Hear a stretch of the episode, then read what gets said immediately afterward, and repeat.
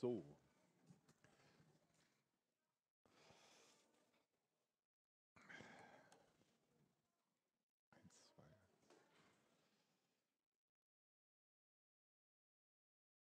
Guten Morgen alle zusammen. Ist an. Okay. Ist ja viel los heute in unserer Gemeinde, das ist schön. Gestern hat übrigens auch die Jungschar gestartet mit 17 Kindern und das ist wunderbar, wenn wieder nach den Ferien so richtig Leben in die Gemeinde kommt. Ich fühle mich heute ein bisschen steif, weil ich habe mir vor gestern den Nerv eingeklemmt. Ich werde mich heute nicht so viel bewegen. Ähm, aber zurzeit geht es gut. Es geht besser stehend als sitzend, habe ich den Dienst gesagt. Und dafür bin ich dankbar. Und ich bin auch sehr dankbar, hier zu sein unter euch, weil wir waren auch die letzten Monate sehr viel unterwegs. Vielleicht wissen das nicht alle, aber wir arbeiten in einer Organisation, heißt Wort des Lebens. Wir sind das Jugendfürsorgeverein Wort des Lebens. Das ist in der Nähe von Villach und wir haben dieses Jahr im Sommer fünf Wochen Freizeiten gemacht und deswegen waren wir auch nicht viel im Sommer hier. Und jetzt vor einer Woche noch die Schlosswiederfreizeit, wo auch der Raphael der Redner war. Eine ganz tolle Zeit mit den Teenies und einige Teenies sitzen auch hier und es war wirklich eine reich gesegnete Zeit. Ich möchte euch ähm, eine Konferenz vorstellen, die am 7. bis zum 9. Oktober stattfinden wird. Und da seid ihr alle herzlich eingeladen. Das wird in Gödersdorf, das ist in der Nähe von Villach stattfinden.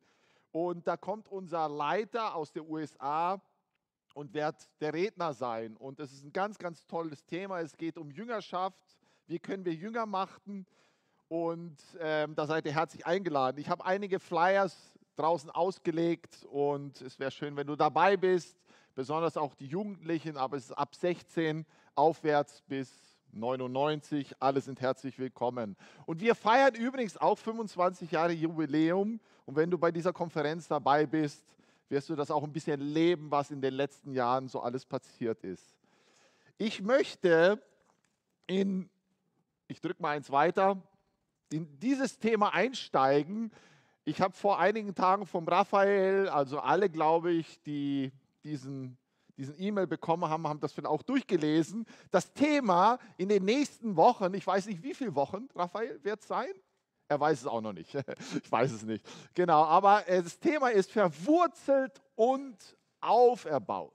Und er hat uns auch einen Bibelvers dazu geschickt.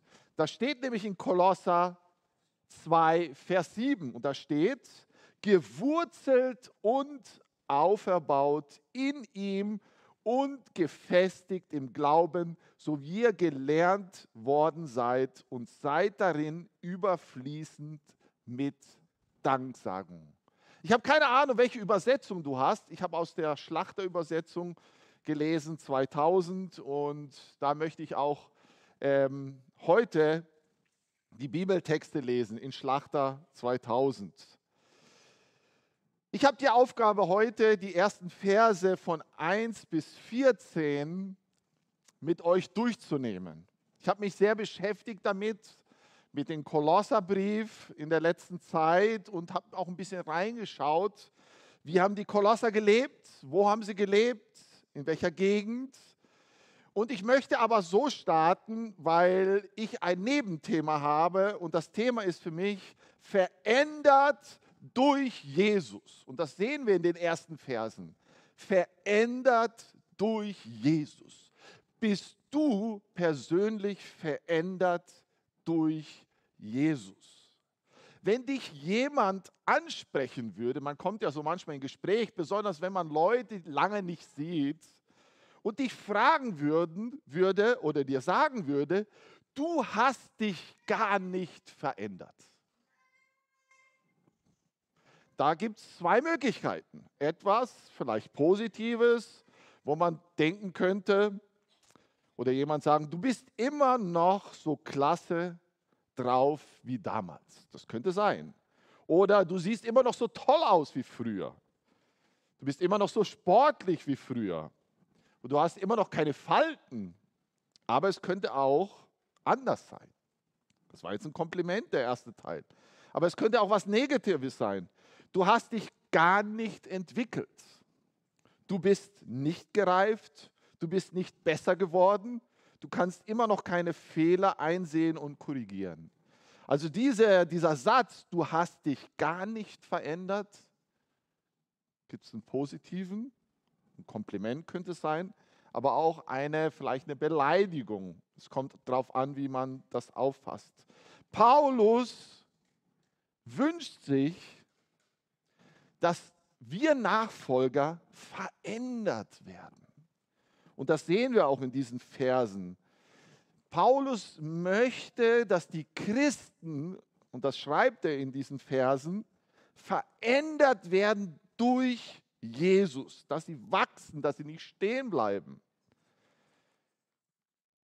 Ich möchte zu Beginn, und das ist der erste Teil, auch ein bisschen euch hineinnehmen.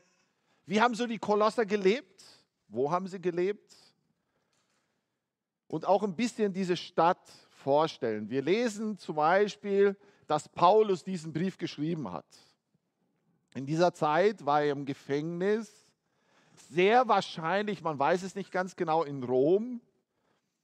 Und im letzten, also im letzten Brief sehen wir, also im letzten Bibelvers sehen wir das in Kapitel 4, Vers 18, der, Gru, der Gruß mit meiner des Paulus Hand, gedenkt an meine Fesseln, die Gnade sei mit euch. Amen. So schließt er diesen Kapitel, dieses, diesen Brief ab, also Paulus im Gefängnis. Wo lag Kolosser? Ich zeige euch ganz kurz mal ein Bild, habe ich im Internet gefunden. Und da lag also ähm, Kolosser in der heutigen Türkei ungefähr ähm, im Tal des Lykus-Flusses, keine Ahnung, ich kenne den Fluss nicht, aber eben in der Nähe, äh, also in Türkei, in der heutigen Türkei. Auf einen kleinen Hügel, das können wir auch hier sehen, ähm, wo die Ruinen sind von Kolossa, am Fuße des 2571 Meter hohen Berges Honakdak, so heißt er. Ungefähr vom, vom Meer 160 Kilometer landeinwärts. Kolosser war einst eine bedeutende und aufstrebende Stadt. Ursprünglich liefen in ihr die Handelsstraßen von Sardes und Ephesus zusammen. Diese Namen haben wir bestimmt auch schon gehört. Das Gebiet von Kolosser war vulkanisches Gebiet. Es eignete sich hervorragend für den Weinbau, war das beste Weideland der Welt, sagt man. Die Bewohner von Kolosser waren sehr wohlhabend in dieser Zeit. Aber diese Stadt wurde zerstört durch ein Erdbeben, ungefähr im 16. Jahrhundert. Und wir sehen auch in diesem Brief, dass Paulus eigentlich diese Gemeinde gar nicht persönlich kannte. Der Gründer war Epaphras und Genau, und so sehen wir eben dieses Schreiben. Ich möchte mit euch zu Beginn diesen Kolosser 1 von Vers 1 bis 14 lesen. Wenn ihr die Bibel dabei habt, schlagt das bitte auf. Und da steht, Paulus, Apostel Jesu Christi, durch den Willen Gottes und der Bruder Timotheus, an die Heiligen und treuen Brüder in Christus in Kolossea Gnade sei mit euch und Friede von Gott, unseren Vater und dem Herrn Jesus Christus. Wir danken dem Gott und Vater unseres Herrn Jesus Christus, indem wir alle Zeit für euch beten, da wir gehört haben von eurem Glauben an Christus Jesus und von eurer Liebe zu allen Heiligen. Vers 5 um der Hoffnung willen, die euch aufbewahrt ist im Himmel, von der ihr zuvor gehört habt, durch das Wort der Wahrheit des Evangeliums, das zu euch gekommen ist, wie es auch in der ganzen Welt ist und Frucht bringt, so wie auch ich euch von dem Tag an, da ihr von der Gnade Gottes gehört und sie in Wahrheit erkannt habt. So habt ihr es ja auch gelernt von Epaphras, unseren geliebten Mitknecht, der ein treuer Diener des Christus für euch ist, der uns auch von eurer Liebe im Geist berichtet hat. Deshalb hören wir, wir auch seit dem Tag, da wir es vorgenommen haben, nicht auf für euch zu beten und zu bitten, dass ihr erfüllt werdet mit der Erkenntnis seines Willens in aller geistlichen Weisheit und Einsicht, damit ihr des Herrn würdig wandelt und ihm in allen wohlgefällig seid, in jedem guten Werk fruchtbar und in der Erkenntnis Gottes wachsend.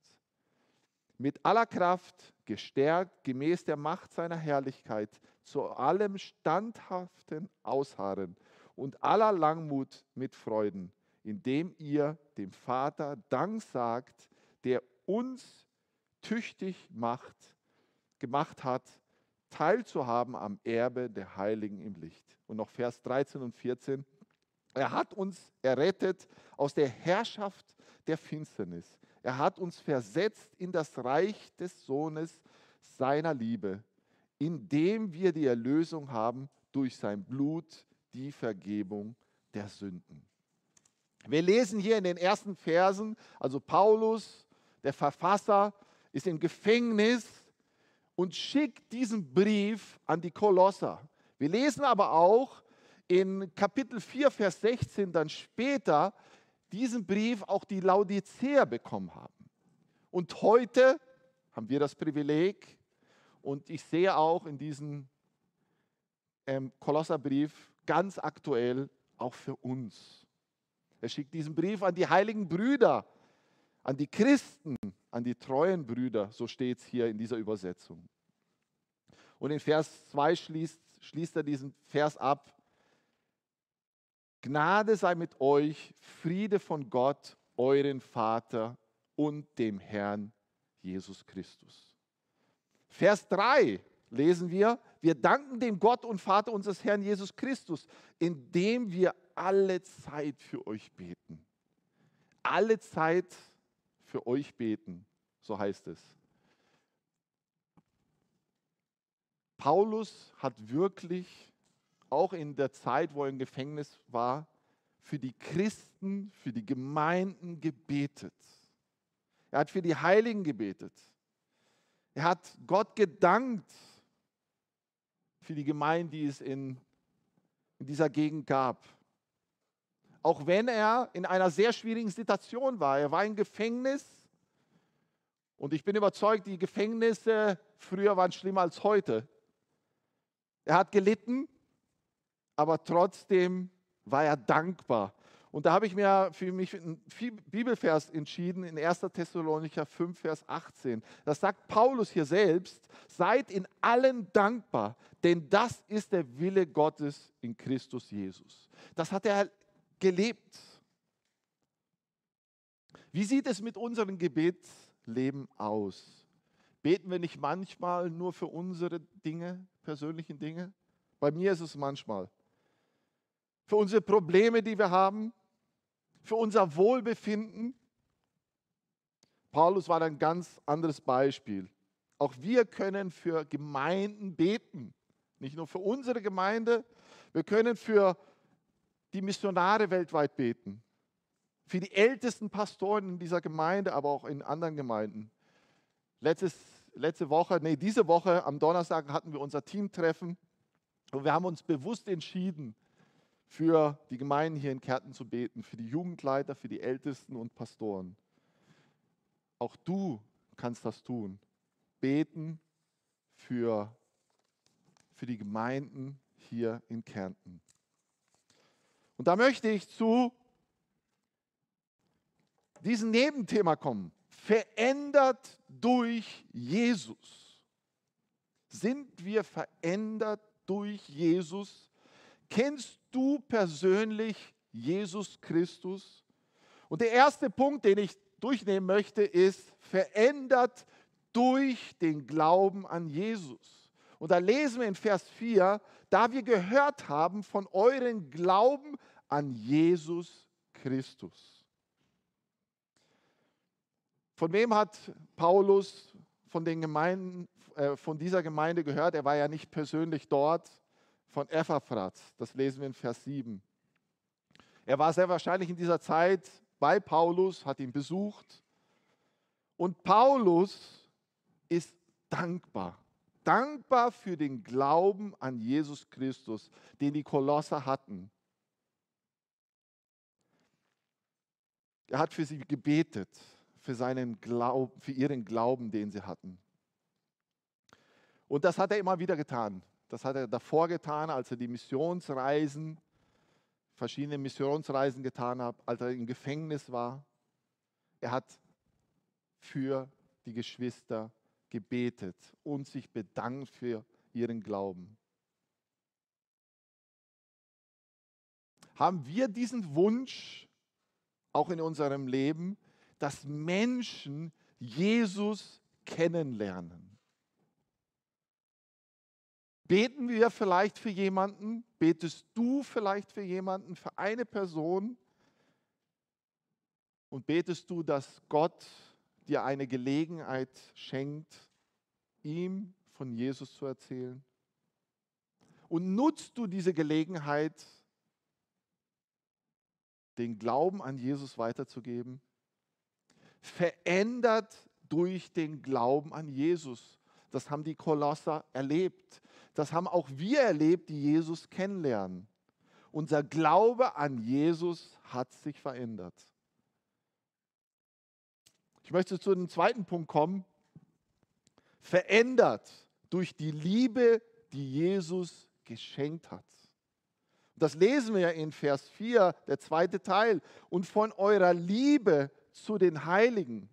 Paulus ist hier unglaublich dankbar für die Liebe zu den Heiligen. Und ich bin überzeugt, diese Gemeinde hat sich gegenseitig ermutigt. Natürlich gab es dort auch Probleme. Das sehen wir dann auch in den nächsten Versen, in den nächsten Kapiteln. Aber sie haben sich gegenseitig auch ermutigt, gegenseitig geholfen, unterstützt. Wenn Armut da war, wenn Geschwister die Hilfe gebraucht haben, ist es nicht auch so, dass auch heute noch Geschwister hier in dieser Gemeinde Hilfe brauchen? Und da ist es ganz wichtig, dass wir unsere Augen offen halten, dass wir uns vielleicht gegenseitig besuchen. Das ist manchmal nicht einfach in dieser Zeit, die wir leben. Besonders vor einigen Monaten konnten wir das nicht tun. Aber vielleicht ein Anruf hilft. Oder fragen, ob jemand vielleicht unsere Hilfe braucht. Ich bin überzeugt, dass es auch in dieser Gemeinde Not gibt. Aber wollen wir das überhaupt wissen? Und die Kolosser, die haben diese Liebe gelebt. Sie waren verändert durch die Liebe, die Jesus ihnen geschenkt hat. Und Jesus hat uns auch diese Liebe geschenkt. Wir lesen in Galater 5, Vers 14, denn das ganze Gesetz wird in einem Wort erfüllt, in dem du sollst deinen Nächsten lieben wie dich selbst. Es ist nicht so, dass wir uns persönlich so sehr lieben, dass wir immer nur das Beste wollen. Und das sollen wir auch wünschen für den anderen, das Beste. Mein dritter Punkt, verändert durch die Hoffnung, die wir in Jesus Christus haben. Da lesen wir den Vers 5. Und der Hoff, und um der Hoffnung willen, die euch aufbewahrt ist im Himmel. Paulus ist hier dankbar, weil er hat das gehört, die Hoffnung, die sie in den Herrn Jesus Christus hatten. Paulus war dankbar für die Hoffnung, die Kolosser hatten. Auch wenn da Leid war. Wir wissen, es gab Verfolgung. Aber sie hatten diese Hoffnung, dass sie eines Tages bei Jesus im Himmel sein werden. Dass dann alles Leid das sie erlebt haben, alle Verfolgung dann vorbei ist. Die Frage an dich heute Morgen, hast du diese Hoffnung? Oder haben wir sie vielleicht schon verloren, weil unser Leben drunter und drüber geht? Du kannst diese Hoffnung haben. Gott hat die Kontrolle nicht verloren. Wir wissen, Jesus wird eines Tages wiederkommen. Das haben auch schon die Kolosser erwartet. Auch wenn jetzt schon 2000 Jahre vorbeigegangen sind, vorüber sind. Gott hält sein Versprechen. Er wird auf dieser Erde eines Tages regieren. Wir können alle Sorgen auf ihn werfen. Ist es nicht wunderbar? Ich weiß, wir machen uns Sorgen. Ich mache mir manchmal Sorgen um Dinge. Wenn wir die Heizungspreise anschauen, die Strompreise. Aber wir können unsere Sorgen auf ihn werfen. Philippa 4, Vers 6 lesen wir, sorgt euch um nichts, sondern in allen lasst durch Gebet und Flehen mit Danksagung euer Anliegen vor Gott kund werden. Verändert durch die Hoffnung, die wir in Jesus haben. Hast du diese Hoffnung? Der vierte Punkt. Verändert durch das Wort der Wahrheit des Evangeliums. Zweiter Teil im Vers 5. Von der ihr zuvor gehört habt, durch das Wort der Wahrheit des Evangeliums. Sie wurden durch das Wort, das gepredigt wurde, durch Ephraphras, verändert. Das Evangelium, was ist das Evangelium? Jesus Christus ist gestorben am Kreuz auf Golgatha. Am dritten Tag auferstanden. Der bekannte Bibelvers Johannes 3, Vers 16. Denn also hat, denn so sehr hat Gott die Welt geliebt, dass er seinen eingeborenen Sohn gab, Jesus Christus, damit jeder, der an ihn glaubt, nicht verloren geht, sondern ewiges Leben hat. Das ist das Evangelium. Und das haben sie erlebt und haben daran geglaubt, so wie wir davor gesehen haben. Jesus ist gestorben, Jesus ist auferstanden und eines Tages wird er wiederkommen. Hast du diese Veränderung in deinem Leben erfahren? Warte nicht, bis es zu spät ist. Ich weiß, viele von euch haben diese Veränderung erfahren. Ich habe sie persönlich. Treffe diese Entscheidung noch heute. Spreche mit jemandem darüber. Es gibt die Ältesten hier. Raphael, der Pastor, die dir dabei helfen können. Verändert durch die Hoffnung, die verändert durch das Wort der Wahrheit des Evangeliums. Punkt 5. Verändert durch die Gnade Gottes. Und da lesen wir im Vers 6, dass zu euch gekommen ist, wie es auch in der ganzen Welt ist und Frucht bringt, so wie auch ich euch von dem Tag an, da ihr von der Gnade Gottes gehört und sie in Wahrheit erkannt habt. Wir haben einen gnädigen Gott, der seinen Sohn auf diese Erde gesandt hat, um für uns zu sterben. Wir haben es nicht verdient. Und ich möchte einige Sätze lesen. Beim Vorbereiten bin ich drauf gestoßen und da steht, das Evangelium von Gottes Liebe und Gnade. Die Botschaft von Jesus ist eindeutig. Gott liebt Menschen, ohne dass sie es sich verdienen können. Nicht wenn der Mensch gut, brav oder tugendhaft ist, liebt Gott, sondern Gott liebt unbedingungslos, weil er es so will. Er schaut wohlwollend auf die Menschen. Er erwartet keine Gegenleistung. Vor ihm muss man nichts leisten, niemand sein. Man kann sich einfach niederlassen und ausruhen. Das ist Gnade. Das Leben und Sterben von Jesus sollte der endgültige Beweis dieser Liebe und Gnade Gottes zu den Menschen sein. Und dann noch ein zweiter Teil, mit Gottes Gnade leben. Die Gnade Gottes gilt tatsächlich für mich und für dich. Habe ich das verstanden oder lebe ich immer noch nach dem Prinzip, Gott und die Menschen durch Leistung und Frömmigkeit beeindrucken zu wollen? Eigentlich, weiß, eigentlich weise ich ja damit Gottes großes Geschenk zurück und behaupte, ich könnte es auch alleine. Nehme ich Gnade nur für den Notfall in Anspruch? Oder habe ich verstanden, dass Gnade annehmen keine Schwäche bedeutet und dass ich mich einfach vor Gott niederlassen und ausruhen kann? Das ist Gnade. Ein Geschenk Gottes für uns, für dich und für mich. Verändert durch Gnade. Wir haben noch einige Bibelverse, aber ich möchte jetzt zu den Bibelvers 13 und 14 noch gehen.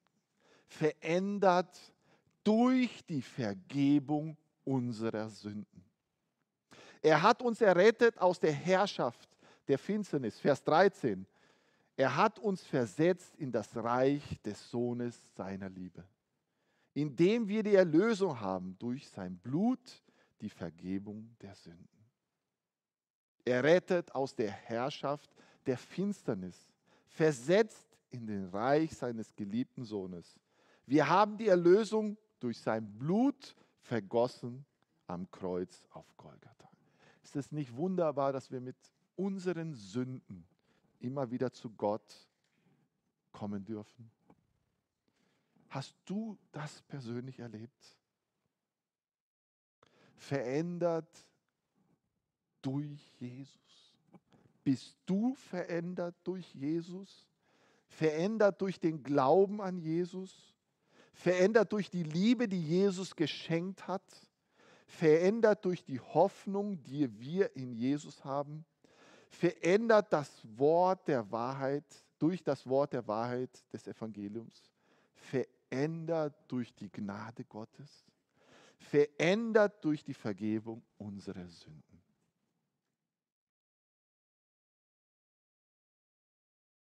Ich möchte noch ein Gebet sprechen mit euch. Ich kenne euch nicht alle persönlich. Vielleicht könnt ihr schon mal die Augen schließen und drüber nachdenken, was wir hier in diesem ersten Teil von Kolosser durchgenommen haben. Möchtest du verändert sein durch Jesus? Hast du dich eines Tages für Jesus entschieden, ihm um Vergebung gebeten? Ich weiß nicht, ob du das schon getan hast oder nicht, aber wenn du es nicht getan hast, denk darüber nach. Ich möchte ein Gebet sprechen und dir die Möglichkeit geben, mit mir gemeinsam im Stillen zu beten. Vielleicht kannst du so beten. Herr Jesus, ich möchte verändert werden durch dich. Ich möchte dich bitten in diesem Moment, dass du mir meine Sünden vergibst, dass du mich reinwäscht, ich möchte an dich glauben, ich möchte dir vertrauen. Danke, dass ich dadurch diese Hoffnung bekomme, die Liebe bekomme von dir. Nehme du mich auf als ein Kind von dir. Wenn du dieses Gebet gesprochen hast, Red mit jemandem darüber. Red mit den Ältesten, Nils, mit Raffi, die Ältesten, die da sind. Kannst auch mit mir reden. Du kannst diese Hoffnung haben, dass du eines Tages bei Jesus sein wirst im Himmel. Auch wenn es manchmal drunter und drüber geht in dein Leben. Wenn nicht alles so klappt, wie du denkst, du kannst diese Sicherheit haben. Herr, ich möchte dir von Herzen danken für dein Wort. Es ist immer noch aktuell heute. Es ist nicht etwas für früher, es ist immer noch aktuell. Du bist aktuell. Und wir möchten dich bitten, veränder du uns. In deinen Namen bete ich. Amen.